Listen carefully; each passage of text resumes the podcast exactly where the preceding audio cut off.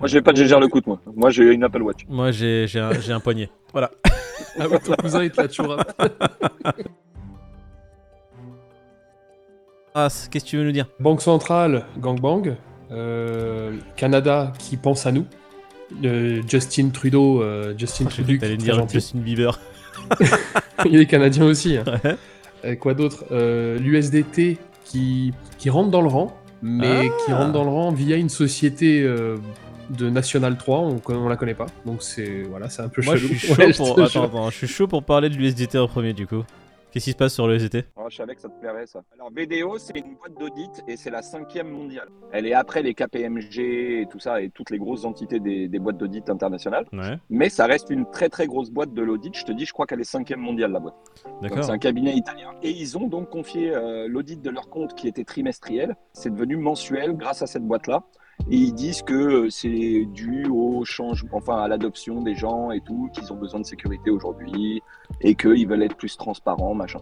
Bon, à la fin de l'article, tu apprends que c'est parce qu'ils ont été menacés, qu'ils ont pris une amende il n'y a pas longtemps et qu'on avait déjà pointé du doigt qu'ils avaient que 26% des liquidités totales et blablabla. Et donc, du coup, je pense qu'ils essaient de se racheter une image, tout simplement. Je comprends pas pourquoi ils prennent cette boîte-là qui est en Italie, qui. Bah parce que c'est le beau-frère du patron et qu'ils vont s'arranger dans les comptes. Qu'est-ce qui qu'est-ce qui te Ouais, ouais, c'est ça le truc. Pourquoi ils prennent pas quelque chose de totalement indépendant comme le fait Circle? Vois, ça qui est.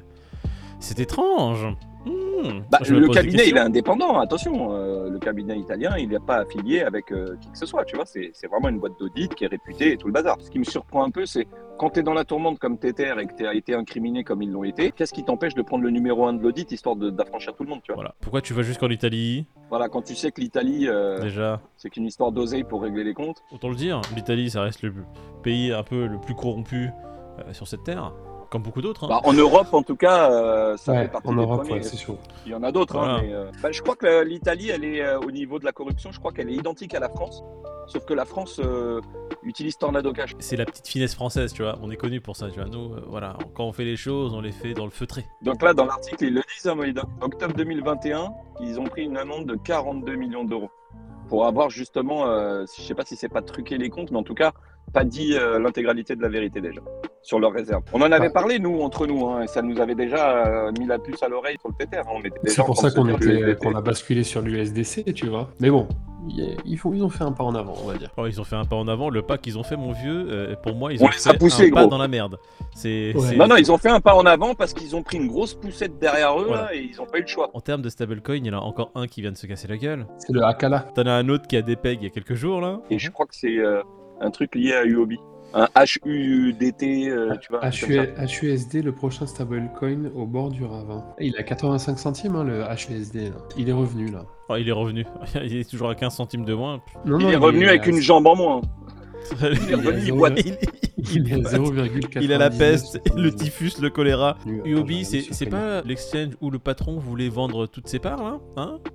Si, si, si, plus. Ouais, Oui, oui, oui. ouais. Coïncidence, c'est bizarre quand même. Comme d'hab, hein, euh, stablecoin algorithmique, je comprends pas pourquoi les gens continuent à forcer, euh, forcer la chose. Le truc, à chaque fois qu'il y a un stablecoin algorithmique, on sait très bien qu'au bout de 3 mois, le truc va dépeg et tout le monde va perdre son argent. Les gens continuent à investir dedans. Euh, Bah, à un moment donné. Oui, donc Ouais. on peut pas en vouloir aux gens de vouloir prendre un stablecoin qui est décentralisé ou qui marche de manière autonome. Tu vois ce que je veux dire? À cause de ça, tu vois, le- j'ai mis une news là, sur la Banque Centrale Européenne. Le problème, c'est que ça devient un argument Ah, pour leur stablecoin à eux. ouais. ouais, de ce qui s'est passé avec l'UST. Et ça va être la, ça va, ils vont sortir cette soupe pendant euh, les deux prochaines années, tu vas voir. La Banque centrale Lui ne fait qu'accélérer son, son plan. On le voit maintenant qu'ils avaient un plan euh, dans les clous depuis maintenant plusieurs années. Ah, c'est pas les cryptos qui, ont- qui l'ont enclenché.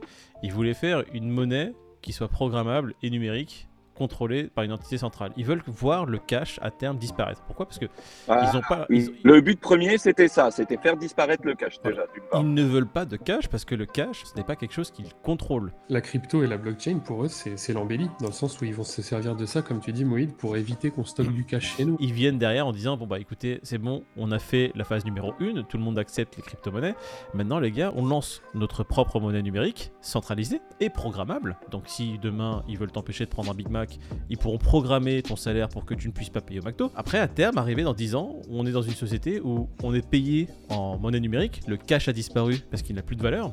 En Inde, faut savoir que du jour au lendemain, ils ont dit bon les gars, euh, la monnaie papier, ça fonctionne plus. On n'est pas à l'abri que du jour au lendemain, après que les CNBC, c'est-à-dire la monnaie numérique, soit mise en place, donc que ce soit l'euro numérique ou quelle que soit la façon dont ils l'appellent, ils nous disent bah écoutez, d'ici un an, il n'y a plus de monnaie papier. Tous ceux qui ont du cash vont devoir le changer ou le mettre en banque pour que euh, ils puissent euh, avoir l'équivalent en monnaie numérique. Genre comme l'euro, tu sais, en 2001, quand ils nous ont dit bon bah vous ramenez les francs à la Banque de France et puis on vous donne de l'euro à la place. Mm. Là ils diront bah vous ramenez votre cash à la Banque de France et on vous fera un virement électronique de euh, d'euros numériques. C'est vrai que le bitcoin, enfin la, la crypto, la blockchain, c'est le meilleur moyen pour euh, enlever le cash, c'est vrai. Non mais enfin le scénario de Moïd là sur le fait que Bitcoin a été créé par une entité euh, genre la CIA pour nous couper la gueule et nous emmener euh, petit à petit vers euh, une entité numérique euh, d'État. Oui, c'est tiré par les cheveux, mais ça serait tellement diabolique sa mère.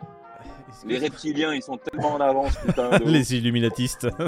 C'est incroyable, ils sont illuminés quoi. Non, mais euh, cool. attends, attends, attends. Illuminatis, c'est quand même la branche chez eux, euh, la branche qui permet d'éclairer dans le noir. hein. C'est dès qu'il fait noir, ils appellent. Eh, qui, qui, est, qui, qui est Illuminati Hein Bien Les théories du complot peuvent être mm, diverses. Mais ce n'est pas fou que de se dire qu'ils peuvent profiter du fait que maintenant il y a une partie de la population qui veut embrasser les crypto-monnaies et devenir, entre guillemets, numérique et euh, mettre en place ce système-là dans le monde et se dire, bon les gars, ça serait peut-être quand même une aubaine pour nous aussi de surfer sur cette vague. Au bout de 10 piges, plus de monnaie les gars, ça y est, plus de cash, on va être que en monnaie numérique. Là, toutes les transactions seront contrôlées par une entité centrale. Si elle veut mettre en place ce truc-là, là, c'est pas avant 2025. Oui. Au mieux. D'accord. Mais à l'échelle d'une vie humaine, ça paraît en retard pour. Mais pour un plan très long terme, eux, ils s'en foutent. Que tu vois, ça prenne 5 ans. euh, Eux, une fois que le système sera mis en place, il sera pérenne. Bah, de toute manière, ils le disent, hein, Moïd, dans l'introduction d'espèces numériques sous la forme de MNBC apparaît comme la seule solution pour garantir une continuation harmonieuse du système monétaire actuel. C'est assez clair. On a bien vu ce qui s'est passé avec l'UST. Quand on confie ça à une entité ou à un bonhomme, euh, les stablecoins, tu vois, euh, la stabilité monétaire, voilà ce que ça donne. Les mecs, ils s'en mettent plein les poches et ils se barrent. Donc, autant que ça soit les États, l'Europe, les États-Unis qui se mettent effectivement à établir leur propre stablecoin, on sera tous garantis d'une sécurité, euh, tu vois. euh, La Commission, la Banque Centrale Européenne est juste en train de dire les gars, de toute façon, on vous la met depuis le début et vous êtes d'accord. Autant que nous, on se charge de ça, on continuera à vous la mettre, mais on sera beaucoup plus solide que les autres entités. Si on fait un stablecoin, vous êtes quand même d'accord pour dire que on sera beaucoup plus à même à garantir son PEG que un USDT, un UST, un, un truc algorithmique qui se casse la gueule euh, depuis tout à l'heure. Non, mais bon, ils font ça pour notre bien. Écoute, euh, moi, c'est comme la news là que, que David il a mis sur euh, le- une étude qui révèle que 10 à 15% des listings de tokens sur Coinbase sont sujets au délit d'initié. Le pot de miel, qu'est-ce que tu veux faire? Bon, on avait vu une news comme ça il y a pas longtemps d'un employé de Coinbase qui, avant les listings de certaines cryptos, euh, il en achetait, il revendait, il profitait justement de- d'avoir les listings ses en avance des cryptos, voilà, pour prévenir ses potes Mais et attends. se gaver. Est-ce qu'on peut en vouloir à ce fabuleux ami? Parce que c'est Bah, un ami fabuleux. Si seulement je peux avoir un Peter qui travaillait chez Coinbase et qui m'envoyait des petits textos Moïd, Semaine Euh, prochaine, ce semaine prochaine. t'inquiète pas, il y a un petit Shibnobi qui arrive sur Coinbase, mais je mets 10 000 direct dessus. Et encore, on parle de Coinbase, mais on apprendra dans quelques temps que beaucoup d'exchanges sont dans le même cas. Il y a des mecs dans la boîte, euh. C'est le, pro- le proverbe à la con là qui dit qui travaille dans le miel et trempe pas son doigt. Bon bah les mecs ils travaillent dans les exchanges, ils essayent de gratter à gauche à droite. Ce qu'il y a c'est que comment on peut sur la base d'un rapport comme ça, donc en gros il se serait basé sur les cryptos sur lesquels il y aurait eu des gros mouvements de fonds avant le listing, une fois au listing qui serait vendu. Donc en gros ils ont fait une analyse sur les gens qui achètent pré-listing et qui revendent au listing. Mais gros, euh, combien il y en a qui n'ont pas de délit d'initié et qui font ça Nous-mêmes on l'a fait acheter des tokens d'où on sait que ça va être listé dans un gros exchange, genre deux ou trois semaines ou un mois après. Combien de fois on a acheté ce genre de tokens pour les attendre en listing sur euh, Binance et derrière on les a revendus avec un x2, x3. Enfin, il y a énormément d'utilisateurs aujourd'hui qui font exactement la même chose. Ils font pas pour le autant du délit d'initié. Donc c'est à prendre avec des pincettes quand même les, les chiffres qu'on nous présente là. Bon bah écoute, euh, ça sera tout pour euh, les nouvelles euh, du jour. Attends, s'il y a peut-être un truc qui peut être marrant. Ah, tu veux pas parler de la régularisation euh, au Canada, ouais, justement Qu'est-ce Carlis Ah, Carlis, de nouvelles règles crypto au Canada.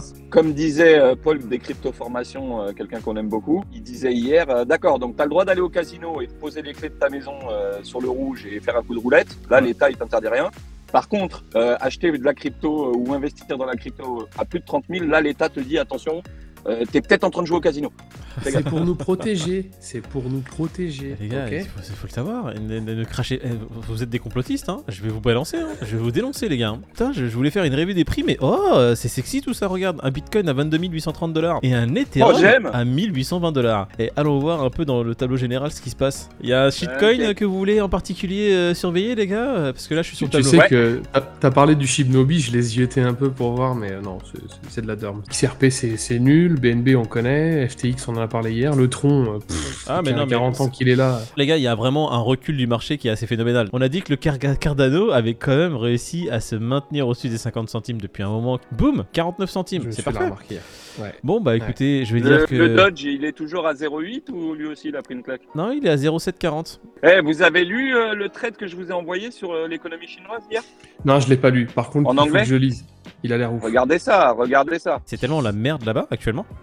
Et de toute façon, Ouais. on, le, on le sait, hein, la Chine, de toute façon, ça reste un pays très cloisonné. Les, les médias sont contrôlés, tout ce qui sort de là-bas, euh, même les chiffres. Ils, ils n'ont- en fait, c'est la merde avec les chiffres qu'on arrive à avoir alors qu'on n'a pas tous les chiffres. Imagine à quel point Ouais. c'est la merde. Ouais. Ouais, et même là-bas, il paraît que les Chinois sont dans une merde incroyable parce que euh, leur économie est beaucoup basée sur l'immobilier, plus forte qu'aux États-Unis quand tu connais la crise qu'il y a eu. Et là, de l'article, il faut vraiment le lire. Il est en anglais. Je me suis fait chier à le lire hier, mais croyez-moi, il est super intéressant. Ça te montre qu'en fait, les promoteurs immobiliers ont investi avec l'argent de la banque et donc bah, du contribuable chinois. hein, euh, euh, ils ont construit à tour de bras avec des gens insolvables, un peu comme aux États-Unis, mais d'une ampleur qui dépasse les États-Unis de loin. L'État a voulu prendre la main mise quand ils ont vu bah, qu'en fait le, particulier voulait retirer son oseille et qu'il n'y avait pas d'oseille à la banque parce que les promoteurs avaient planté euh, tout le bazar parce que les gens remboursaient plus. En fait, ce qu'ils se sont rendus compte, c'est carrément qu'il y a des escrocs qui se sont carrément mis à la tête des banques pour détourner l'oseille et tout ça. Enfin, ça a une ampleur de bas. Si la Chine a un défaut aussi majeur sur son économie, c'est le monde entier qui en pâtit. Donc du coup, là, ils sont en train de minimiser les choses. Ils ont renfloué les banques, comme tu as dit, pour euh, essayer de maintenir le système à flot. Sauf que là, c'est plus possible. Donc en fait, ce qu'ils di- ce qu'ils faisaient, c'est qu'ils vendaient des appartements qui n'existaient pas encore. Ils demandaient l'oseille pour la Ouais, vente, c'est ça. pour ces appartements, pour les construire. Euh, sauf que avec le Et Covid, ils réinvestissaient dans d'autres appartements alors que le premier n'avait pas encore été payé ni même Exactement. construit. Et ils ont euh, fait une espèce de pyramide comme ça en construisant à tour de bras. un Ponzi. À chaque exactement. fois qu'ils recevaient un acompte. Ouais, c'est un vrai Ponzi. Hein. Voilà. Ils demandaient euh, aux gens qui avaient acheté euh, bah, justement leur appartement de continuer à payer, sauf que ils voyaient bien qu'ils ils auront voulaient jamais leur appartement, donc les gens ils se sont dit mais attendez, je vais pas payer pour un truc que je vais jamais avoir. Le mec il, il s'arrête, l'immeuble il, est à moitié fini. Moi je suis au 20 e étage, on est au 10 e je, je vais où? Ouais, mais on est en train de construire le 12e immeuble. Ah, les Lui, gars, il commence. euh, oui, donc, euh, ah, faites un effort. Je fais un lien entre ce que tu as dit il y a 5 minutes, Moïd, en mode fin d'année, grosse crise, et le fait qu'il se passe ça en Chine. Si vraiment ça pète en Chine, ce sera la crise des subprimes x10 en fait. Pour la Chine déjà, Il y a des chances. En fait, c'est ça qui fait flipper, c'est que là, on est en train de se dire, oh tiens, les prix se maintiennent, oh le bear market, oh le Bitcoin est revenu à 22 000. Et bah, on n'est pas à l'abri d'un Bitcoin à 10 000 fin d'année avec un crash qui pourrait avoir lieu sur les places boursières. C'est à prendre en considération. Si je peux donner mon sentiment personnel, ce qui me fait peur, c'est que même si tu as du cash de côté, pendant ce crash-là, il y a eu une telle dévaluation de la monnaie. En deux mois et demi, on a perdu 20% par rapport au dollar, donc on a perdu 20% de notre, notre liquidité. J'ai peur que pendant ce crash-là, on perde encore 10 à 15% et que, euh, bah écoute, je, je puisse moins acheter avec mon argent que j'ai actuellement sur un marché en crise. Mais dites-moi, on n'a aucune news sur la Chine et on est en train de faire un compte rendu. de Non, 15 mais là sur les- c'est là c'est c'est c'est- c'est c'est C'est un petit hors, eh, voilà. c'est un C'est petit hors série pour samedi, euh, ça. Bien sûr, compte là-dessus. Je vous rappelle que le week-end prochain, on a Biarritz. On fera des vidéos encore plus dans un format un peu plus différent, mais en tous les cas, N'oubliez pas, la semaine prochaine, on sera au Surfing Bitcoin. On vous souhaite tous un très bon week-end. Et puis nous, on se retrouve lundi matin. bon week-end à tous. Passez tous un très bon week-end. Et puis nous, on se dit à lundi matin de bonne humeur et de retour au bureau. Ciao l'équipe. Salut l'équipe. Bon, attends, on va terminer avec euh, ce XRP. Non, je déconne. on ne parlera jamais de ce token.